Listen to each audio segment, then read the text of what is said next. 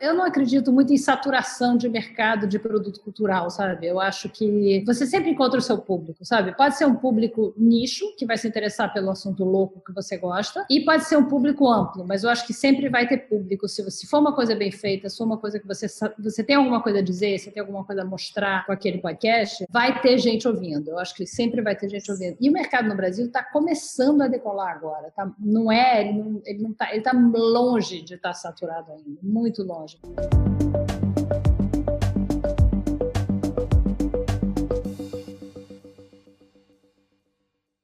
Hoje temos a satisfação de receber aqui no Espaço Recíproco a Branca Viana.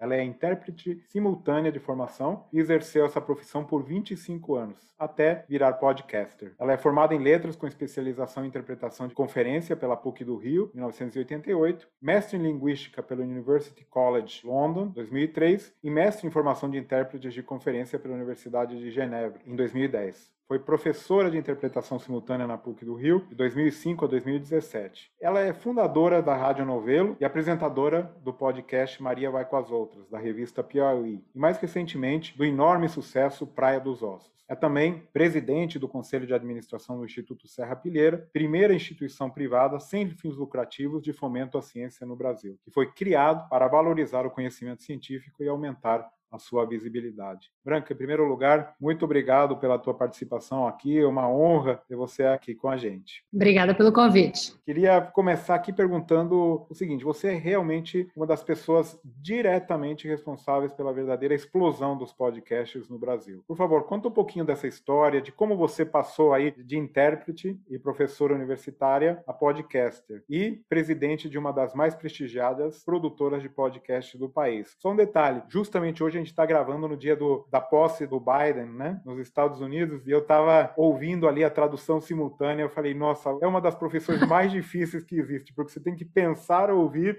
e falar ao mesmo tempo. Não é trivial. Então, é só esse comentário à parte para você. Mas conta um pouquinho aí da tua história. É, não, no, interpretar simultaneamente não é trivial. Mas tem uma técnica, né? É uma coisa que tem uma técnica. Eu, eu ensinei isso na PUC muito tempo, fiz, como você falou, um mestrado para me tornar professora de interpretação, para aprender como ensinar essa técnica, né? E eu sempre gostei muito de podcast, eu sempre fui, assim, a louca dos podcasts. Há muitos anos eu ouço podcast. Antes do iPod eu já ouvia, nem tinha iPod ainda, tinha uns, uns tocadores de MP3 que eram uns tijolinhos, assim, que funcionavam super mal, não tinha tela. Eu já tinha aquilo. E eu sempre ouvi muito audiobook também, desde a época da fita cassete. E aí eu, a Paula Scarpim e a Flora Thompson DeVoe, que fundaram a Rádio Novelo junto comigo, sempre quisemos que a Piauí fizesse podcasts. A, Flo, a Paula trabalhava lá, era repórter da Piauí, trabalhou lá durante muitos anos. E eu e a Flora éramos colaboradoras ocasionais da Piauí. De vez em quando a gente escrevia matérias para Piauí, a gente estava sempre lá pela redação, conhecia todo mundo. Tinha o pessoal lá dentro também que queria fazer podcast. A gente acabou conseguindo lançar os podcasts da Piauí que foram Foros de Teresina, que é um super sucesso até hoje, e o Maria Vai com as Outras foram os primeiros podcasts da Piauí. E depois veio o A Terra Redonda, que é um podcast de ciências que teve uma temporada, a gente espera que tenha outras, porque também é muito legal de fazer. E aí a gente viu que o que a gente realmente queria fazer era podcast. Um dia, batendo papo com elas, as duas são muito jovens, as duas são feministas, e eu contando para elas a história da Ângela Diniz, que eu me lembrava muito bem, porque eu era adolescente na época, me lembrava muito bem não só da morte dela, como da defesa muito machista machista feita pelo Evandro Lins e Silva, do assassino dela, né, o Doca Castriz, que acusou ela de ser responsável pela própria morte por ter uma vida promíscua, que ele achava que era uma vida que ele chamou de devassa, enfim, chamou ela de prostituta, que ela largou os filhos para ter essa vida promíscua e por isso ela merecia morrer. Eu me lembrava muito bem disso e me lembrava muito da virada feminista que isso provocou, até porque minha mãe, que é uma feminista das primeiras do Brasil, participou desse movimento. E eu contando isso para elas, a gente viu que elas, dessa geração mais jovem de feminista, nunca tinham ouvido falar dessa história, não sabiam quem era Angela Diniz, não conheciam a campanha Quem Ama Não Mata, não sabiam nada disso. E aí a gente pensou, bom, isso dá um super podcast, porque nós três somos muito ouvintes. A gente, ao mesmo tempo, sabia que não dava para fazer uma coisa como Praia dos Ossos dentro da Piauí. A gente tinha muitos outros projetos que a gente já, já conseguiu produzir alguns e que a gente ainda quer produzir no futuro, muita coisa na cabeça que não caberia na Piauí. Nem a Piauí tem equipe para fazer, não tem expertise, não tem orçamento e não tem interesse. Então a gente falou: não, o que a gente tem que fazer? Vamos criar a nossa própria produtora de podcasts para poder produzir para outras pessoas e para poder fazer os nossos projetos do coração, porque tem muita gente criativa no novelo cheia de ideia na cabeça. E também para provar que podcast é uma mídia viável comercialmente, que tem sucesso, que as empresas devem levar a sério, que a grande imprensa deve levar a sério, que as agências de publicidade devem levar a sério, porque é uma mídia muito importante, cada vez mais importante, que tem um público muito qualificado, muito dedicado, muito fanático e que só está crescendo, né? E foi para isso que a gente criou o novelo, então. Bom, aqui eu devo te dizer que aqui a gente foi fanático por Praia dos Ossos, a gente tá, ficava esperando aqui em casa sair a hora que ia ser lançado, foi legal isso de também ter lançado um episódio por semana e tal, cria esse, esse clima, né? Ele foi muito bem produzido, teve uma narrativa incrível, apesar naturalmente do tema ser bastante difícil e, e revoltante. Como foi o, a produção desse projeto? Porque levou anos né, de pesquisa, de, de organização, de entrevista. Você já tinha ideia que seria esse sucesso que alcançou? Olha, foi mais bem sucedido do que eu imaginava, mas eu não, eu não sou uma pessoa de falsa modéstia. Sim, eu achei que ia ser um sucesso. Eu realmente achei, porque à medida que a gente foi pesquisando, apurando e fazendo as entrevistas, a gente foi vendo que a história era tão incrível e a gente juntou uma equipe de pessoas tão qualificadas, desde a trilha sonora, que é maravilhosa e serve para pontuar toda a narrativa e combina tão bem, sabe? Até a pessoa que montou, a gente tinha uma equipe tão incrível de pessoas trabalhando com a gente e a gente tinha uma história tão boa nas mãos que realmente se a gente estragasse era muita incompetência. A gente queria contar essa história do feminismo, do feminicídio, da, do machismo e tal, e a gente se deparou com uma personagem que era completamente fascinante. Isso foi uma surpresa. A gente não sabia quem era a Angela Diniz, assim como ninguém sabia, porque ela foi retratada apenas como a mulher fatal, louca, que levou quatro tiros na cara pelo fato de ser uma mulher fatal, promíscua e louca. E era chamada de Pantera de Minas e era só o que a gente sabia dela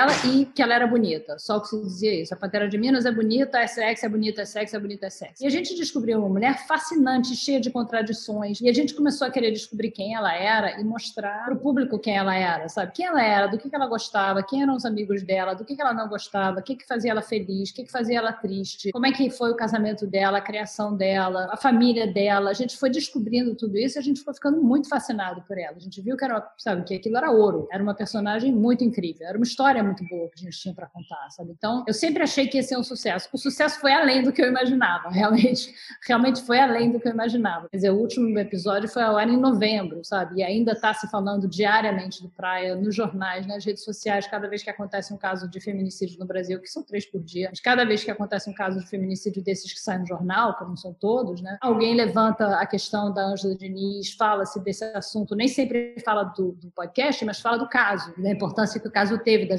jurisprudência. Então, isso, isso realmente foi surpreendente. E é, obviamente, a gente fica muito feliz. Bom, e justamente no meio tempo, além de tudo, o Doca Street morreu, surgiu esse assunto novamente no poder judiciário brasileiro, né, dessa, da defesa da honra, ou seja, de uma maneira ou de outra, o assunto, como vocês mesmos detectaram, continua no ar. Justamente essas são as suas temáticas preferidas, né, sobre feminismo, luta pela desigualdade. Você pode então nos adiantar um, algum projeto em desenvolvimento para quem tem vontade de seguir ouvindo podcasts narrativos? É, não, só o que eu posso dizer é para seguir a Rádio Novelo, tanto no nosso site quanto nas redes sociais, porque a gente tem, a gente trabalha muito por encomenda, né? A gente tem muitos clientes que a gente produz podcast para os clientes. Um dos podcasts que eu recomendo muito que as pessoas sigam e que é um dos meus podcasts de coração e que a gente produz, eu vou ser meio cabotina aqui, é um podcast narrativo chamado Vidas Negras, do jornalista Tiago Rogério, que é maravilhoso. Cada episódio ele trata de uma ou duas pessoas que às vezes têm a história conhecida, como, sei lá, o Grande Otelo, por exemplo, que é super conhecido, e às vezes outras pessoas que não são conhecidas, mas muito bem contado, muito bem narrado, também tem uma trilha linda e, sabe, muito bem montado, uma construção de podcast muito, muito bacana. Vale a pena. Esse é um dos meus favoritos. Agora, projetos futuros eu não posso revelar. A gente está trabalhando em um, assim, mesmo um pessoalzinho assim do praia, a gente está trabalhando em um, mas eu não posso falar nada a respeito.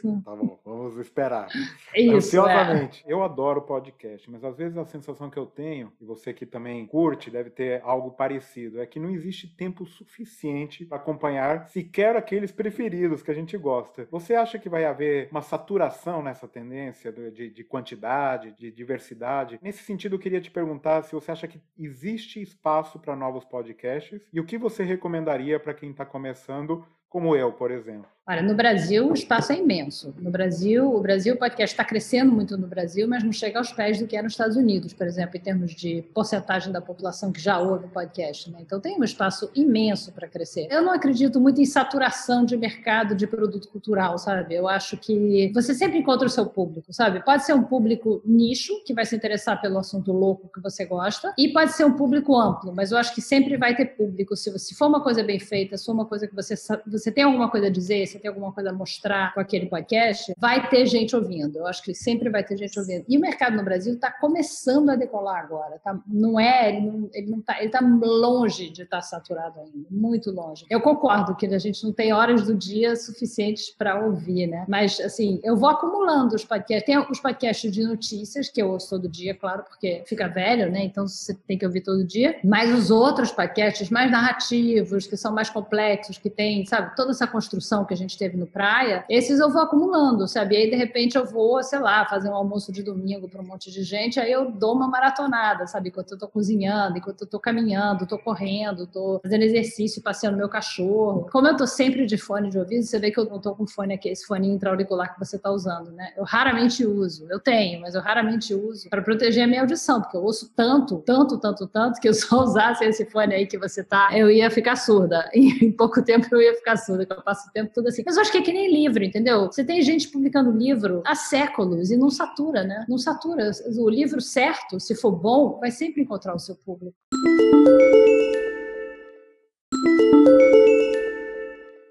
Além dessa atividade de podcast e de presidente da Rádio Novelo, você também é presidente do Conselho de Administração do Instituto Serra Pilheira. Claro, nós que trabalhamos na área científica conhecemos, mas nem todos conhecem. O Serra Pilheira tem feito um trabalho incrível para o desenvolvimento da ciência e da própria divulgação da ciência no Brasil. Por favor, explica um pouco para o público aqui que está nos assistindo um pouquinho do que o Instituto faz. O Instituto Serra Pilheira é um instituto privado, sem fins lucrativos, que tem uma dotação, que a gente fez já no início do Serra Pilheira, então ele não depende de, de fundraising, para apoiar a ciência e divulgação da ciência. O Instituto faz chamadas públicas para determinadas áreas, tanto para divulgação quanto para pesquisa, e aí tem grants, grants que a gente vai acompanhando. É uma equipe pequena, porque a ideia do Serra Pilheira é que o máximo possível do dinheiro que o Instituto tem, que não é muito né, para a ciência brasileira, imagina, não, não, não se compara com nenhuma, nenhuma agência de fomento né, das agências estatais. Então, a gente quer que o máximo possível do dinheiro que o Serra Pilheira tem seja repassado para os pesquisadores na ponta, ou para os divulgadores na ponta. Né? Tem funcionado muito bem, é um instituto muito novo, foi lançado em 2017, levou bastante tempo para a gente costurar como seria o Serra Pilheira, a gente começou esse trabalho em 2014, visitando fundações, visitando organizações do terceiro setor, tanto no Brasil quanto fora, e aos poucos a gente foi afunilando como é que ia ser o Serra Pilheira. E também, desde 2017 para cá, o Instituto foi aos poucos mudando e ganhando mais uma identidade própria. Né? O conselho de administração que eu presido não interfere no dia a dia do Serra Pilheira, ele é totalmente dirigido pela equipe diretora. O diretor é um,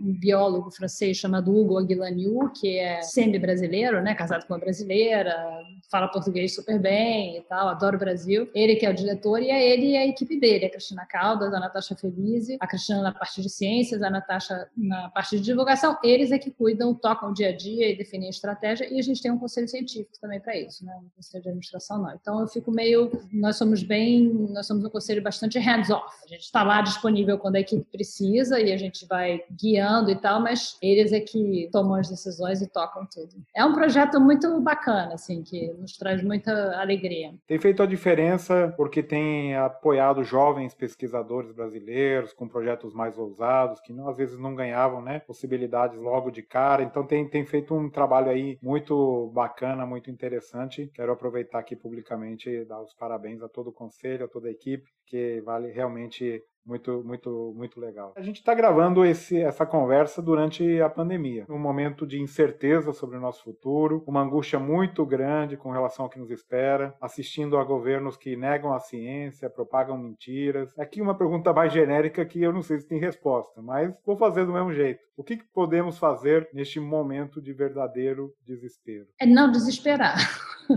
em, primeiro, em primeiro lugar, não desesperar. Eu acho que tem certos sentimentos que que são inevitáveis, porém inúteis, sabe? O desespero é um deles e a indignação é outro. Com esse governo, a gente se indigna todo dia, né? A gente já está há dois anos se indignando. Isso cansa muito, isso tira muito da nossa energia. Tudo bem, é normal a gente se indignar e é normal a gente se desesperar, mas a gente deve deixar isso de lado e não usar isso nas nossas ações. Essa, as nossas ações, sejam quais forem, seja a sua como reitor de uma das maiores e melhores universidades do Brasil, seja a minha como produtora de, de, de podcast, de jornalistas, de qualquer pessoa, seja de uma pessoa normal que está só escrevendo em rede social, escreva sem essa indignação. Tente comunicar o que você quer comunicar sem essa indignação, tentando falar com todo mundo, tentando ampliar o leque das pessoas com quem você é, conversa. Eu sei que é difícil, eu entendo perfeitamente que é difícil o grupo da família, o, o tio bolsonarista, eu também tenho, então é, eu, eu, sei que isso é, eu sei que isso é muito difícil. Mas na hora da gente agir no mundo, eu acho que a gente tem que agir de maneira estratégica e não agir com o fígado. Eu acho que agir com o fígado não adianta. Todo mundo tem fígado, mas vamos, sabe, guardar isso em casa e tentar agir de maneira estratégica. E eu acho que o Praia dos Ossos é um exemplo. A gente conta lá a história do movimento das feministas que conseguiu, que teve realmente um papel fundamental. Todos os advogados que a gente entrevistou que participaram dos julgamentos do Doca Street disseram isso pra gente, que elas tiveram um papel fundamental na anulação do primeiro julgamento do Doca Street, em que ele pegou dois anos com Suci, saiu livre,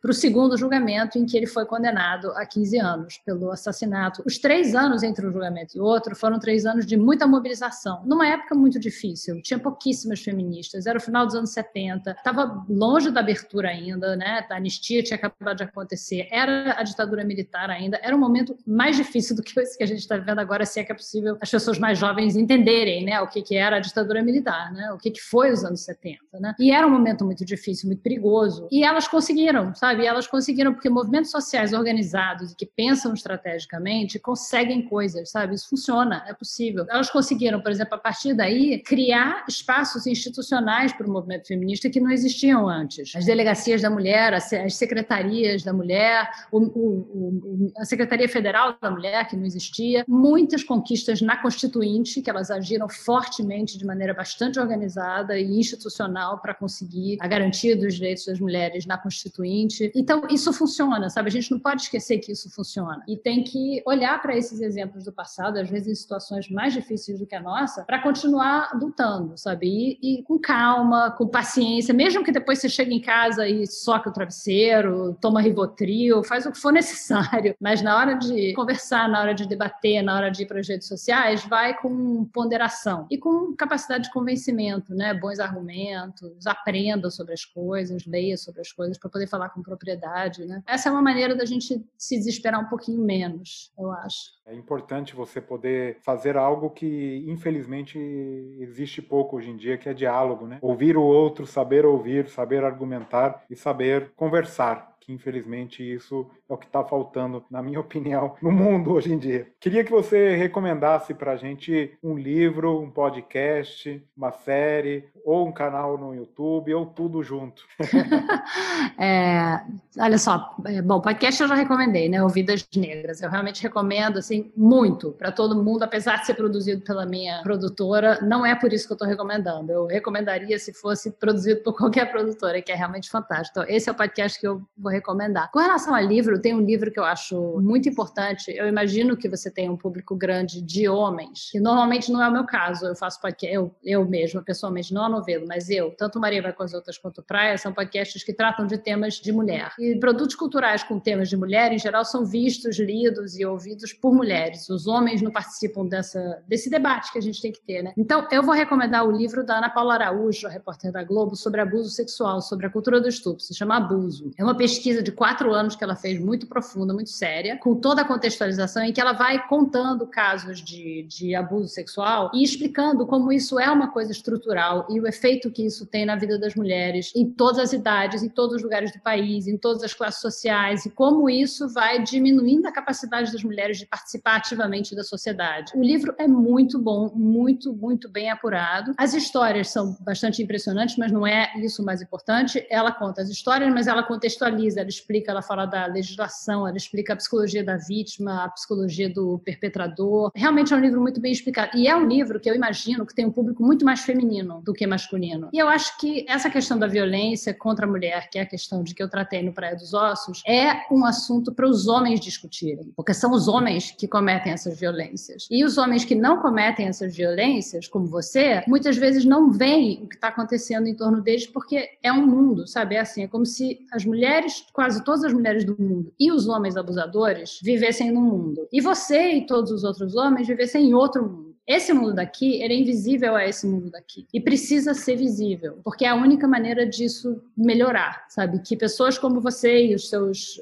o seu público consigam olhar em volta, até na própria família, sabe? Aquele tio, sabe? Que você sabe que é um tio meio esquisito, não convida ele pro Natal, entendeu? Não diga pra menina de 12 anos que é ela que tem que tomar cuidado com o tio tarado. Porque não cabe a uma menina de 12 anos se proteger de um homem de 40. É o contrário. Tem que falar é com ele, não com ela. Mas para vocês poderem perceber perceber isso, vocês têm que se informar sobre isso, sabe? Entender do assunto. E esse livro da Ana Paula Araújo é um bom ponto de partida, eu acho. Eu tenho recomendado para todo mundo. Muito bom. A gente tem também um quadro aqui que é arqueologia acadêmica. Você me mandou aqui umas fotos, né, da época que você estava eh, mais ativa como tradutora, que você Sente saudade desse tempo ou não muito? Eu, da cabine, sim, eu tô sentindo saudade da cabine. Eu gostava muito de ser intérprete, sempre gostei. É uma profissão muito interessante, não tem rotina, eu odeio rotina. Você tá cada dia num lugar, cada dia trabalhando com um assunto, cada dia com um colega diferente na cabine, é, viaja muito. Eu, eu adoro, eu acho muito divertido. Eu não faço mais porque não tenho tempo. Eu, assim, adoraria fazer, mas não dá. Eu criei uma empresa, tenho que cuidar dela. Mas você era inglês, inglês, português, português, inglês? Ou... É, e francês, francês, francês, português também, é. Ah, muito bom. Bom, e agora para finalizar um ping-pong. Eu queria que você lembrasse aqui a tua melhor e a tua pior lembrança da época de graduação. é, tem tempo, hein? foi dos anos 80. Eu acho que a, a, a pior lembrança foi, sério, mesmo, eu entrei para fazer literatura. Eu ia ser, eu ia me formar em literatura, sabe, licenciatura em literatura. Essa era a minha, a minha ideia, basicamente porque eu não sabia o que eu queria fazer da vida e eu gostava de ler. Então eu achava que era isso que eu ia querer fazer. E eu cheguei na faculdade no auge da semiótica, só tinha semiótica. A teoria literária era pura semiótica, não se falava em outra coisa. E eu fiquei tão decepcionada com aquilo tudo, eu não conseguia entender o valor que aquilo teria para mim, sabe? Como é que eu ia conseguir usar aquilo? Aquilo não me ajudava a entender melhor a literatura, eu achava que não funcionava. Então eu fui aos poucos indo para a parte mais técnica da faculdade de letras, que foi a linguística. E aí eu tive uma professora que foi a, a Regina Bustamante, que assim, sabe, dessas professoras assim que te abrem o mundo. De repente a aula dela de de linguística que era uma aula banal, assim, tipo linguística 1 ou 2, sei lá. Sabe, de repente eu olhei e falei, uau, que coisa linda isso, que coisa incrível que é a linguagem. Dá para estudar a linguagem dessa maneira, sabe, científica. Que coisa magnífica. Fiquei fascinada. Depois fui fazer mestrado em linguística, mas na faculdade, como eu queria sair da faculdade com uma habilidade, sabe, palpável, eu sou uma pessoa muito pragmática, eu fui fazer interpretação simultânea, que era uma das especializações de letras naquela época na PUC. Então eu saí com essa formação e aí fui interpretar, e só anos depois que eu fui fazer mestrado em linguística, que eu amo, continuo amando. Mas nunca quis ser acadêmica, nunca quis fazer doutorado, não é, não é minha praia, mas eu adoro.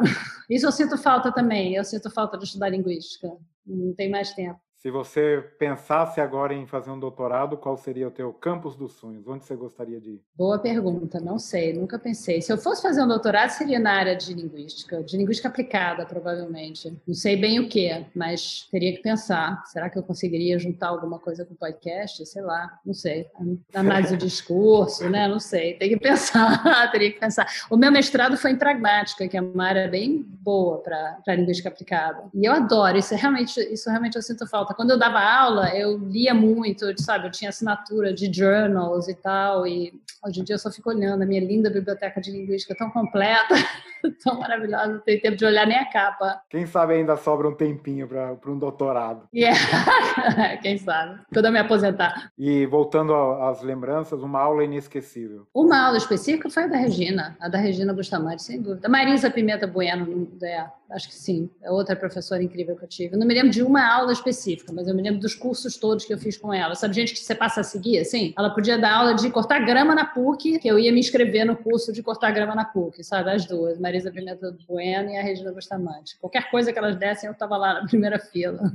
Gargarejo. E um podcaster que você admira? Olha, tem muitos, mas eu acho assim, eu queria muito poder, é, eu, eu, queria muito poder te dizer que, que um nome de mulher, porque eu estou sempre preocupada com isso. Mas eu acho que não tem como não dizer que o podcast assim que eu mais admiro é um cara chamado Ira Glass, que é o cara que criou o This American Life, que é meio que o ele é meio que o pai de todos os podcasts do This American Life, né? Eu amo também, eu assisto, eu ouço toda semana. Cara, é maravilhoso, assim, eles fazem isso, antes de ser podcast, era programa de rádio, tem mais de 20 anos que eles fazem isso. Eles fazem, e continua fresco, continua novo, você continua querendo ouvir, é muito bem feito em termos de construção de podcast, de narrativa, é muito, muito bem feito, muito bem produzido. E ele meio que inventou esse formato, sabe? Então, é o formato, sabe, que com modificações e muita experimentação, que é muito bacana, hoje em dia tem muita experimentação experimentação em podcast, que é muito legal de ver, ainda é o modelo que todo mundo almeja, sabe? Então, eu acho que seria o Hourglass. Na ciência também tem o clássico espetacular que é o Radiolab. Maravilhoso, maravilhoso. Eu, eu tava na dúvida entre o Hourglass e o Jed Abumrad do, do Radiolab, que, é outro, que é outro gênio. O Radiolab é fantástico. São dois podcasts que eu recomendo muito as pessoas ouvirem. São maravilhosos. No Brasil, a gente tem o 37 Graus, né? Que você deve conhecer, que é o pessoal que saiu do LabJOR, né? Que eu adoro adoro, assim, sou muito fã do 37 Graus, que é o podcast de ciências, eu considero o melhor que tem no Brasil. Estão é, falando sobre o tempo de uma maneira muito, muito bacana, tá muito Nossa, legal. muito, muito, muito inovador, né? Tudo muito, elas são fantásticas. E recentemente teve um também do,